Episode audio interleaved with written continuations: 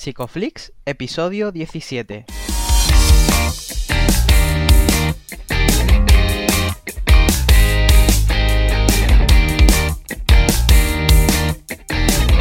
Bienvenidos a Psicoflix, un espacio de psicólogos para psicólogos, un podcast donde entre todos buscamos ser cada vez mejores profesionales de la psicología. Aquí hablamos de todas las estrategias, técnicas y noticias de la psicología contemporánea, pero siempre con la evidencia científica que nos gusta defender. Hoy estamos grabando el episodio del 4 de julio y estamos emitiendo nuestro episodio número 18, en el que vamos a hablar sobre terapia sexual y terapia de pareja. Pero antes, recordaros que en psicoflix.com podéis registraros de manera gratuita y participar para conseguir acceso a más recursos terapéuticos. Yo soy Jeprasad y una semana más me acompaña por aquí Darío Benítez. ¿Cómo está Darío? ¿Qué tal? Hoy no, no es el hormiguero, ¿no? No, hoy no, hoy no. ¿18? ¿De verdad llevamos ya 18 episodios? 18, casi 5 meses. Madre mía, todavía parece que, fue ayer cuando estábamos en el vegano ese diciendo, vamos a hacer un podcast. Vale, chavales. Bueno, hoy, hoy tenemos a una persona muy guay por aquí, ¿verdad? Sí, hoy tenemos una invitada que nos va a hablar sobre un tema muy, muy bueno que creo que no hemos hecho ningún episodio anterior que sea de este estilo. Y bueno, ella es Ángela Aznares, es psicóloga, sexóloga y terapeuta de pareja. Bienvenida, Ángela. Hola. ¿Qué tal? Bien. Hoy, hoy estamos grabando con la, la, tensión de saber si el soporte técnico aguantará. Sí. Pero, pero, tenemos medios para, para, para cubrirnos. ¿Qué tal, Ángela? ¿Cómo, estás aquí en, en la internet? Muy bien, muy a gusto con vosotros. Cuéntanos de ti un poco, preséntate tú cómo te presentarías, ¿no? Que tú eres también emprendedora, de hecho nosotros tuvimos más contacto en, en el spin-off, ¿no? Cuando estabas tú con, ¿cómo se llamaba al principio? ¿Erotec? Erotec y luego Inmertec. Mutuo. Pues, pues si te presentas haciendo un pitch de estos en plan fast. Uy, uy, uy, a mí siempre se me ha dado siempre lo hacía Nacho porque yo era, vamos, un tollo. Ya. bueno, pues sin la presión de que te evalúen. Sí. Pues, mm, pues eso, me llamo Ángela, em, estudié psicología en la Universidad de Málaga, la promoción, la última, el último año en el que se hacía la licenciatura, 2009-2014 eh, me parece que era. Sí, ah, pues igual que yo. por la tarde. ¿De la misma promoción? Claro. Te tengo Ah, fichado. Claro, claro. Ah, pues. Explosión. Sí, sí, sí. Bueno, chungo. vale, vale. Y pues mientras terminaba el último año de, de carrera, empecé directamente el máster de sexología clínica y terapia de pareja. O sea, que fue un poco estresante, pero no me arrepiento porque fue muy guay. Y nada, Claro. pues... Yo siempre te, pues te- te he relacionado con, con la sexología. Es que creo que yo ya te conocí a ti.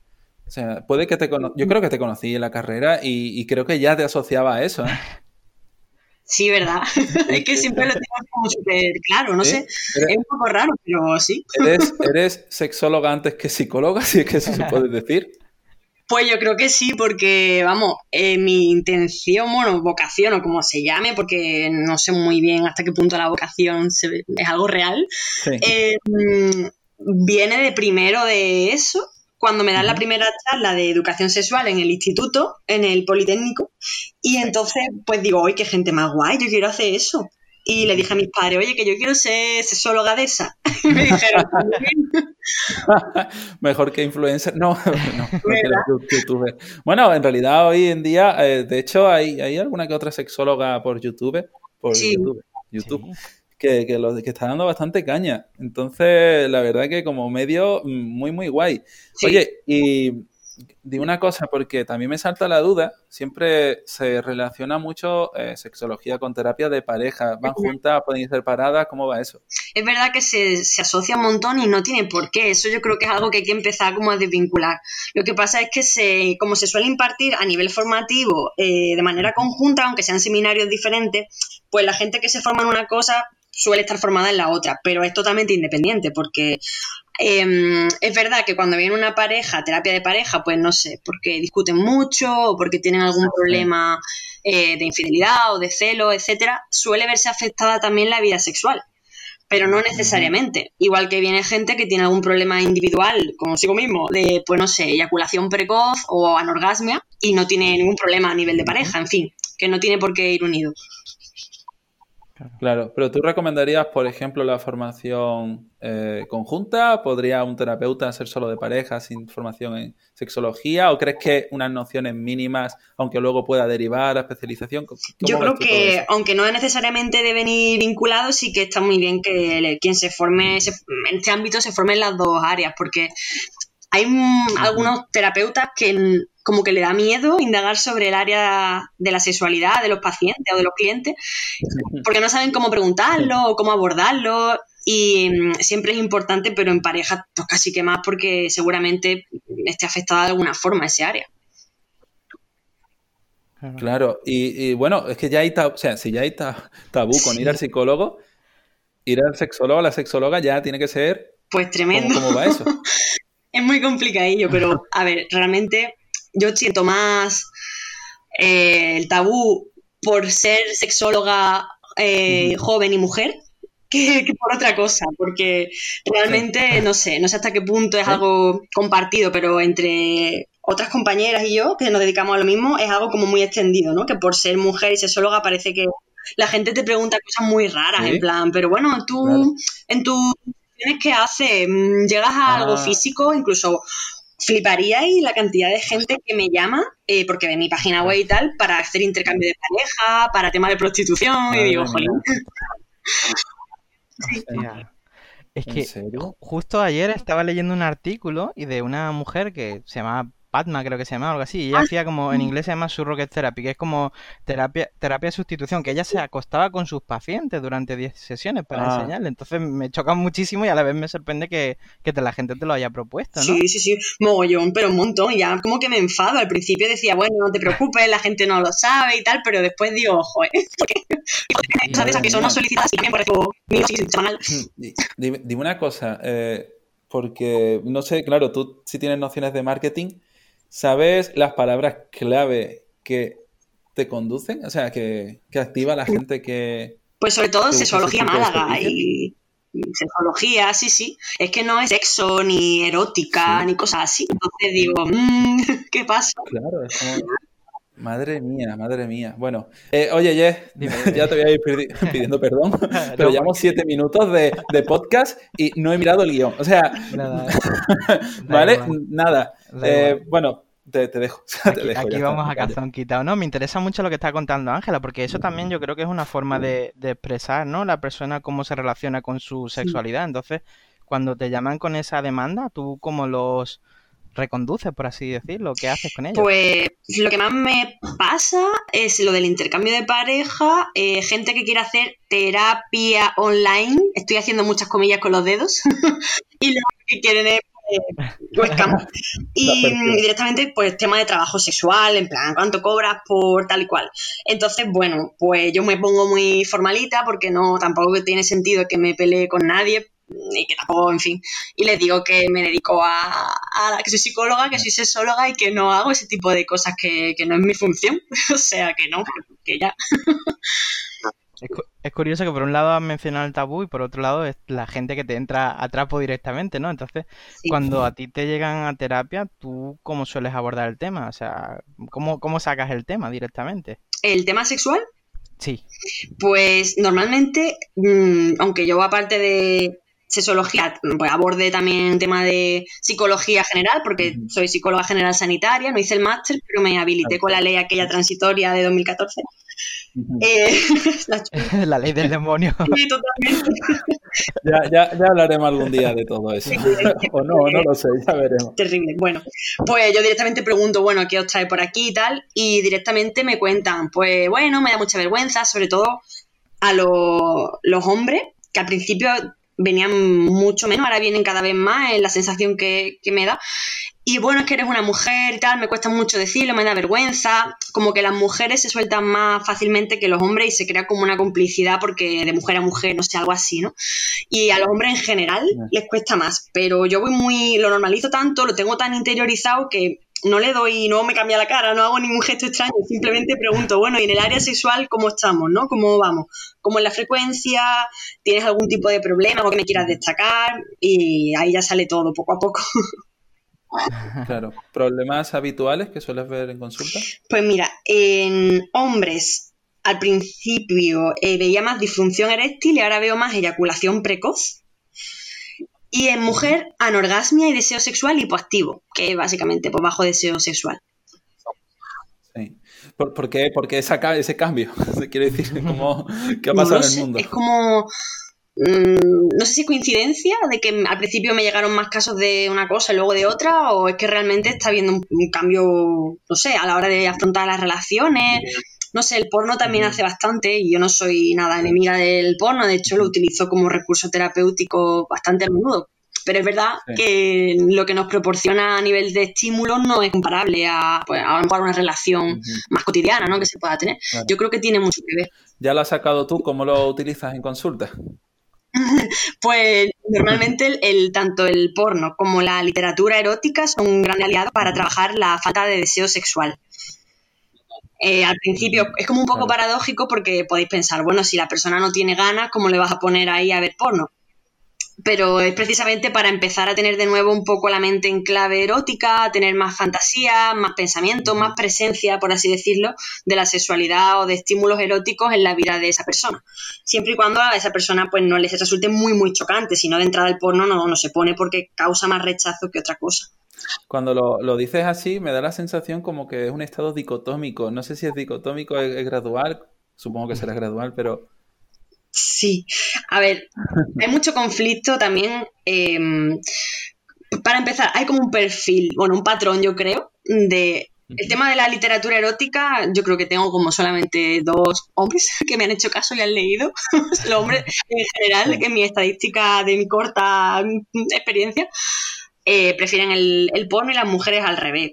Pero es verdad que cada vez hay más pues pornografía feminista o femenina que, bueno, conocemos a Erika Lass como la, la, principal en este tema, pero cada vez más productora y bueno, poquito a poco se mueve y la gente pues está empezando a, entrar un poco por ahí, la gente que tenía dificultad con el porno mainstream o el porno así más, más duro, ¿no? Porque es verdad que en general la industria del porno está hecha eh, de hombres para hombres, ¿no? Sobre todo hombres heteronormativos, no, no se sale mucho del patrón.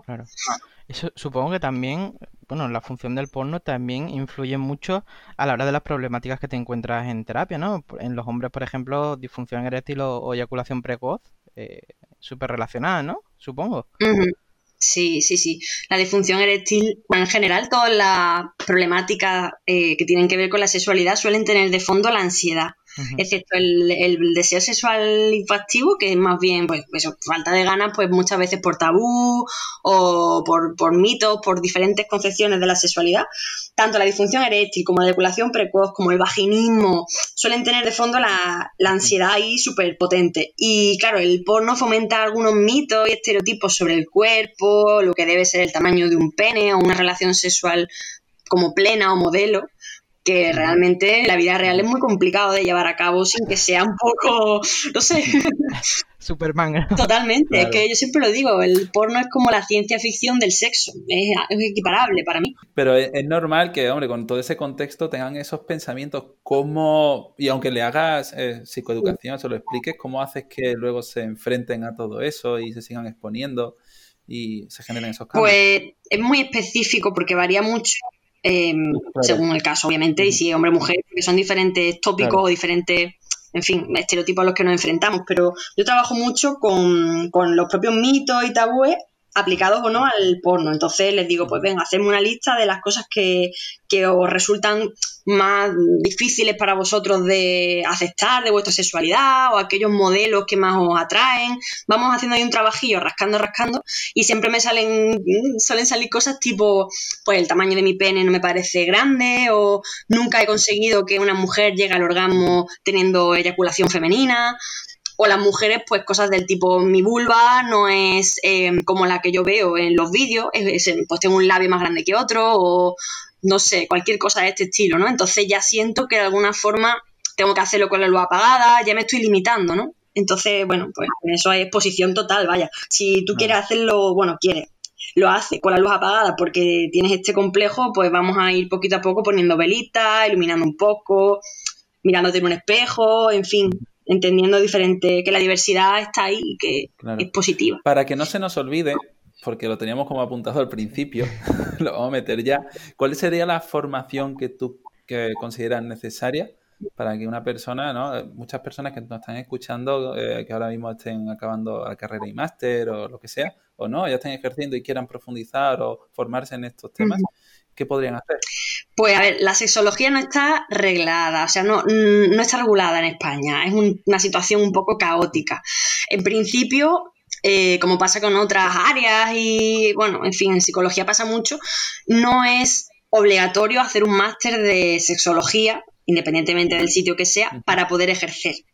Tú puedes ejercer sin tener la formación. Yo lo veo muy atrevido porque es un terreno como tantos otros, ¿no? Pues, en fin, pero es un terreno bastante delicado y que hay que tener, vamos, la formación es que no hubiese podido, por musicóloga que sea, imposible. No, y es que además la carrera eh, bueno, alguna asignatura, ¿no? un saludo a Miguel Ángel Rando, que si nos escucha, pero en realidad, y creo que esa asignatura la tuvimos nosotros, Ángela, y luego se quitó. Se quitó, sí, psicología de la sexualidad. Y la quitaron en el grado, así que imagínate, entonces, y además la sexología, em, hay diversos posgrados por toda España, aunque los oficiales no abundan, los oficiales están en Almería y en Madrid, no sé si hay alguna más ahora mismo, no estoy segura, pero eh, tú puedes ser sexólogo y trabajar, intervenir desde el trabajo social, desde el periodismo, desde la medicina, la enfermería, es decir, que no es exclusiva de la psicología. Entonces, bueno, es diferente, ¿no? La perspectiva. ¿Y hay alguno de esos posgrados que tú recomiendes especialmente o alguno que te haya llamado mucho más la atención? Pues la verdad es que ahora mismo no estoy muy actualizada en, ese tema, pero el que yo hice a mí me gustó mucho. en ninguno tiene práctica. Que yo sepa, eh, en fin, pero práctica clínica quiero decir, porque también he hecho que la práctica clínica, la sexología clínica, mm, no sé, una persona que se dedica, por ejemplo, a la no la va a hacer igual, no la va a, abordar igual que se hace más desde la prevención, la educación sexual, entonces claro, todo esto depende mucho, ni un médico, un médico seguramente, bueno, no seguro, eh, hace una terapia combinada entre fármacos y em, pues terapia sexual como tal. Entonces varía un montón, pero bueno, yo hice el del Instituto Andaluz de Sexología y Psicología, el de Francisco Cabello, que lo, lo imparte y tal, muy bueno. Bueno, y entrando ya, ahora saltamos, ¿no? Esto lo metemos ahí como un sándwich. Yendo un poco más a la, a la, parte práctica, ¿no? Porque puede ser que mucha gente haya hecho el máster, incluso algunos de los que mencionas se hayan formado, pero como ya dices, no hay práctica. Entonces, está ahí ya ahí todo lo que supone meterte y ejercer. ¿Qué cosas te, ya yendo un poco a, sobre todo a tus principios, qué cosas te sorprendían cuando empezaste a ejercer como sexóloga? Uy, qué pregunta tan difícil. bueno, expectativas, cómo cubrirlas, eh, dificultades que tuviste al principio, ese tipo de cosas. Los inicios que me interesan a mí mucho. Pues yo tenía mucho miedo de no saber, sobre todo de quedarme en blanco. Y eso yo creo que nos pasa un poco a todo al principio, ¿no? Es como, ¿y si me dice algo tan complejo que, que no sé qué decir o que sobre todo qué ejercicio le mando o cómo respondo a algo que me pille de imprevisto de repente, uy, esto no contaba con ello.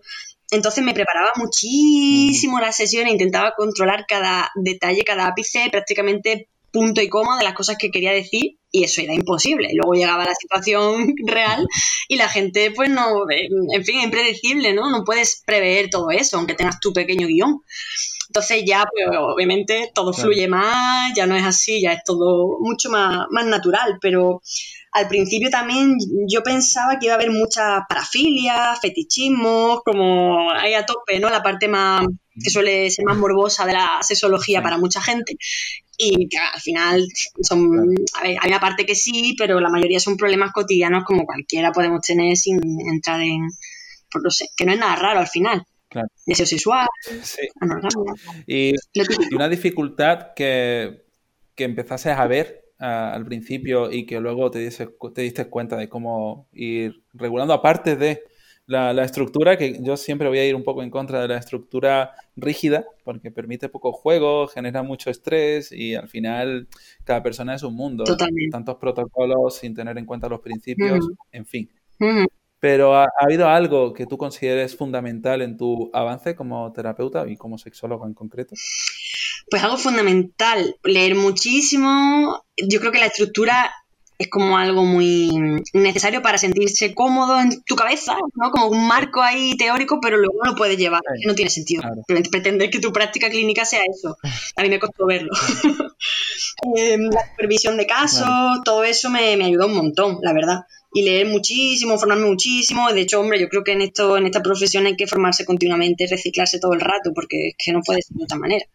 Y la sexología es que es una ciencia súper joven, es que no tenemos apenas, sinceramente, hay pues, cinco o seis técnicas básicas de Master Johnson, de, de los típicos, que se aplican con mucha eficacia y van muy bien, pero hay que, que avanzar, tienen que salir cosas nuevas, hay que seguir investigando.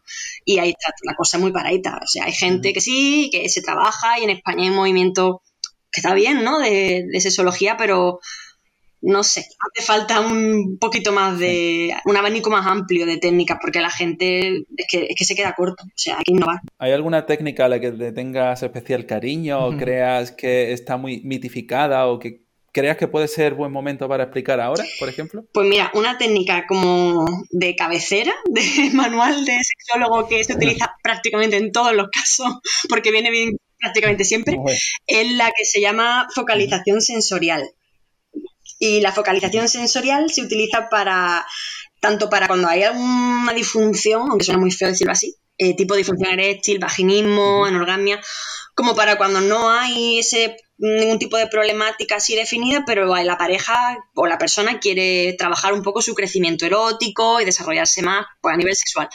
Y consiste en dejar fuera la genitalidad y todo lo coitocentrista y darse pues un masaje, un masaje erótico en pareja, eh, pues mínimo 15 minutos cada uno, en un ambiente distendido, con velita o con lo que sea que le guste a la, a la pareja y explorar el cuerpo de todas las maneras, todas las maneras posibles. De hecho, yo siempre recomiendo diferentes aceites de masaje, que los hay de sabores, que se comen eh, con efecto calor, que sopla eh, en la espalda, por ejemplo, por ejemplo. y y hay un efecto ahí de calor, polvo de talco, que queda súper chulo, parece como una cosa así un poco rara, polvo de talco en un masaje, pero la textura es muy guay. Y eso se hace por todo el cuerpo, entonces, claro, no es un masaje de fisioterapia, obviamente, yo siempre lo digo, tiene que ser un masaje erótico, que luego me llega el típico que le hace a la pareja así en la espalda, pa, pa, pa, pa, y me, queda igual. Muy bien, la, contractura bien, pero... Exactamente, entonces, pues no, y ahí te ves un poco también obligado, bueno, obligado entre comillas, porque tienes que que hacerlo lo mejor posible y cubrir aunque sea los 15 minutos, de crear lo que yo llamo, y bueno, muchos autores llaman, el mapa erótico o mapa erógeno de cada persona. Es decir, descubrir de tu cuerpo, ¿Eso, pues si tu cuerpo entero, por delante, por detrás, de todas las maneras, eh, fuese un mapa, de hecho yo entrego un dibujito del cuerpo por delante y por detrás, pues para que cada persona coloree las zonas que después del masaje eh, comunicándose con su pareja, le han parecido muy eróticas y me las colorea de rojo, medio eróticas, me las colorea de verde, cuando es una cosa que, oye, está guay, me suelen poner ahí pues el pecho, el cuello y tal. Y en azul lo que no es excesivamente sensible o erógeno, pero está guay, como por ejemplo pues los muslos, las muñecas o la parte baja de la espalda, mucha gente me pone también las rodillas Así que mira, pues una a quien esté escuchando esto, que lo haga, que es muy divertido. ¿Qué problemas sueles encontrarte al intervenir con una técnica Pues muchísimo rechazo a recrearse en el cuerpo sin ir directamente a pene, vulva, mm, pecho, culo. O sea, la gente no tiene paciencia. Y además, eh, según la problemática, yo digo, pues mira, eh, las relaciones sexuales, es decir, eh, llegar luego a tener pues penetración sexual, masturbación y demás, intentad que no, que, no, que no tenga por qué estar ahí, que no es un requisito, que si se da, pues vale, no voy a prohibir la penetración, que es una cosa que también se hace a veces, pero que no sea la finalidad. Pero normalmente es muy complicado. La gente pues se cita, se viene arriba y tienen sexo directamente ahí genital. Entonces, bueno, yo creo que la dificultad principal es centrarte realmente con atención plena y auténtica en que si te están estimulando las muñecas, pues te están estimulando las muñecas. No pienses en otra cosa, céntrate en eso, ¿no? pero es súper complicado.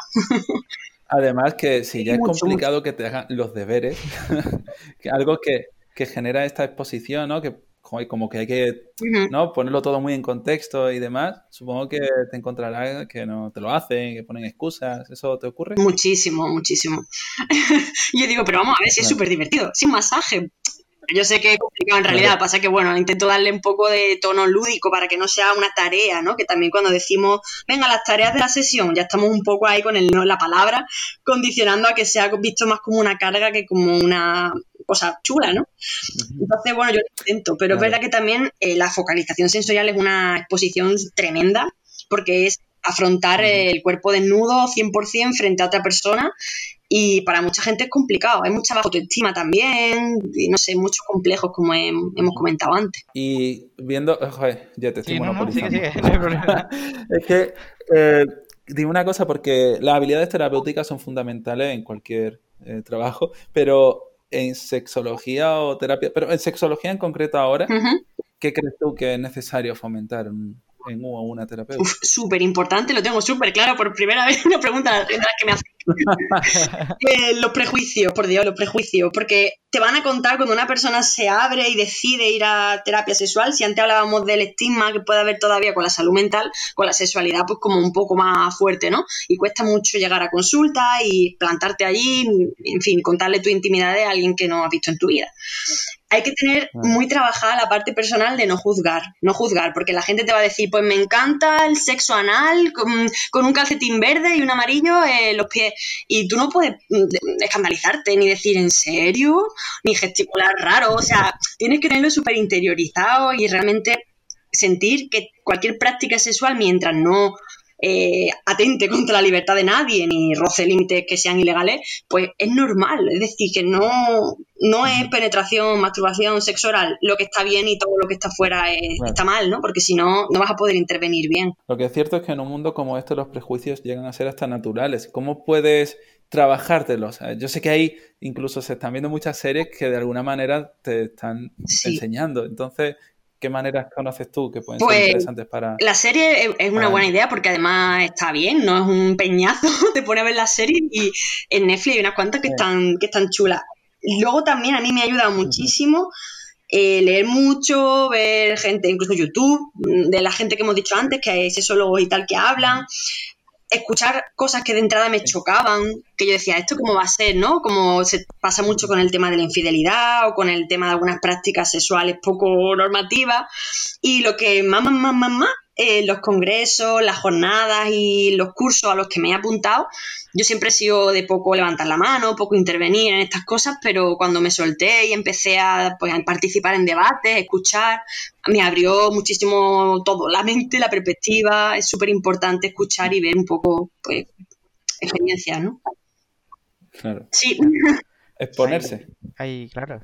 ¿Hay alguna serie o algún tipo de libro, algo que recomiendes normalmente a tus pacientes o a la gente en general para, para abrirse? Pues eh, hay unas cuantas series muy interesantes, pero mira, por ejemplo, Master of Sex está muy guay, pero es muy técnica o muy científica dentro de lo que es una serie que evidentemente es lúdica, porque es de la historia de Master y Johnson y tal.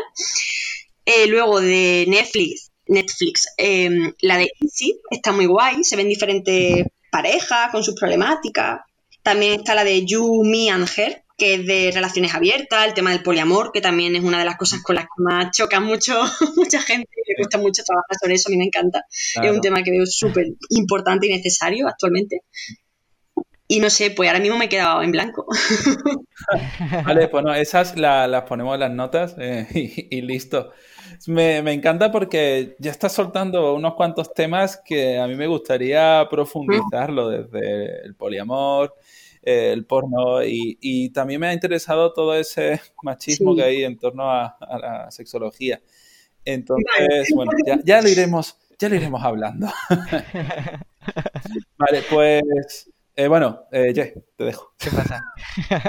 no, la verdad es que me parece muy interesante. Yo te estoy escuchando y me parece genial porque incluso lo que estábamos comentando antes, ¿no? En la carrera das una asignatura y luego sales y no sabes realmente eh, nada, ¿no? Y, mucha gente incluso mm, eh, eh, existe esa duda, ¿no? Lo estaba buscando en internet. ¿Cómo, ¿Cuándo una persona tiene que acudir a terapia sexual? pues mira, la gente también... Em, hay como dos perfiles yo creo, en mi opinión, eh, las personas que a la mínima que reducen en su vida de pareja la frecuencia sexual, les entra el pánico y van a terapia corriendo porque para mí el área sexual es fundamental y si lo hacemos menos de dos veces por semana hay un problema, entonces como que cunde el pánico muy, muy rápido. Y la gente que te cuenta que lleva años em, sin tener relaciones y que, eh, pues eso, tarda años en ir a ver a un profesional. O mujeres, sobre todo mujeres, que no han tenido nunca un orgasmo en su vida. Y no lo ven un problema hasta que empiezan a considerar que no son plenas sus relaciones o que algo que se, no sé, que les hace falta ver un poco qué pasa ahí, ¿no? Explorar eso. Entonces, jolín, yo creo que es un área muy importante, salud sexual también. Y se nos olvida, se nos olvida que está ahí, que está viva nuestra sexualidad, hay que atenderla, ¿no? ¿Y qué, qué cosas crees que podrían ayudar a, a bueno, hablar más del tema, a dar más conciencia sobre ello. ¿Qué, tipo de medidas podrían haber de prevención, por ejemplo, quizás? ¿De prevención te refieres a tema de infecciones, de transmisión sexual? No, de prevención incluso, incluso en educación sexual también. Pues yo creo que cambiar definitivamente el panorama de las charlas en los centros educativos enfocadas desde el miedo, desde, oye, que el SIDA mata, es que eso no tiene sentido. Hay que intentar darle información, por supuesto, y, darla pues, con base científica y siempre actualizada, pero también incluir en esas charlas y la medida de lo posible, con el tiempo que te dan, un poco más de, no sé, de sexualidad desde lo positivo, porque tú imagínate el panorama, va una persona, te suelta en una hora de tu vida cosas sobre sexualidad, seguramente tu primera y a lo mejor única charla de sexualidad y lo que te dice es sífilis, gonorrea, VIH, ponte el condón, fotos de pene ahí con heridas. Pues claro, te quedas un poco como diciendo, anda ya, yo me voy al porno. Claro, normal.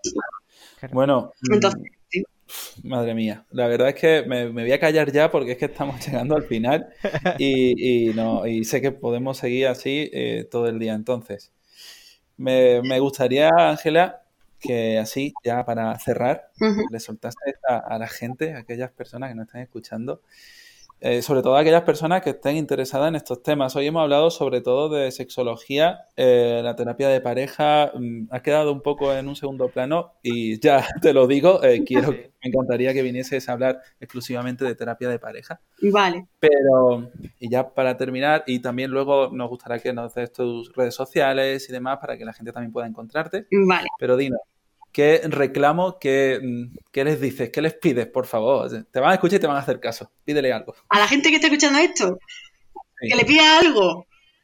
Sí. Pues. Qué guay. Dinero seguro que no. pues que hablemos más de sexo, que es una cosa muy importante. O sea, está de las cosas más buscadas siempre en Google. Eh, todo como muy muy evidente, o sea, la masturbación, tú te masturbas tú, no, es que todavía hay personas que no se han masturbado nunca, tal, como que es un tema que nos interesa mucho y está más que demostrado que nos da curiosidad, que nos da muchísimo interés, pero no se habla, y cuando se habla siempre es como un poco desde el fantasmeo, ¿no? De no, pues yo el otro día no ve lo que hice, o, no se comparte, oye, que tengo un problema, o que tengo una duda, o cómo te va a ti esto, no sé, normalizarlo un poco como se tienen otras tantas conversaciones, ¿no? De, no sé, ¿tú qué estás comiendo para estar tan delgada o para estar tan sana? ¿Qué, qué rutina hacer en el gimnasio? Me encantaría que llegase un momento en el que fuese equiparable una conversación a la otra, pero aún queda. No, queda, sí, sí, sí. Pues nada, ya para terminar, tus redes sociales, web, todo eso, que luego lo pondremos en las notas del programa, pero interesante que para quien lo esté escuchando, que lo pueda tener accesible. Vale, pues mis redes sociales son... Se me ha olvidado. La vamos a poner igual. Vale. Tu web. Mi web es angelaaznare.com, pero mi nombre es muy complicado de escribir. Bueno, mi apellido, porque tiene dos Z. O sea, una Z de detrás de la primera A, Aznares y otra al final. Y como soy andaluza, pues lo pronuncio como aquella de aquella manera. Pero bueno, Ángela Aznares. Perfecto. Igualmente la gente lo, va a tener en, sus notas del programa, podéis verlas en donde sea que estéis, pero también en la, en la web, en psicoflix.com. Perfecto. Pues ya se nos está acabando el tiempo por hoy, Ángela. Pues a mí me ha encantado tenerte y ojalá pues venga para una parte 2, 3, 4 y 5 porque nos quedan mil preguntas por hacerte. Yo encantadísima, vaya. pues muchas gracias por tu tiempo y por tus conocimientos también.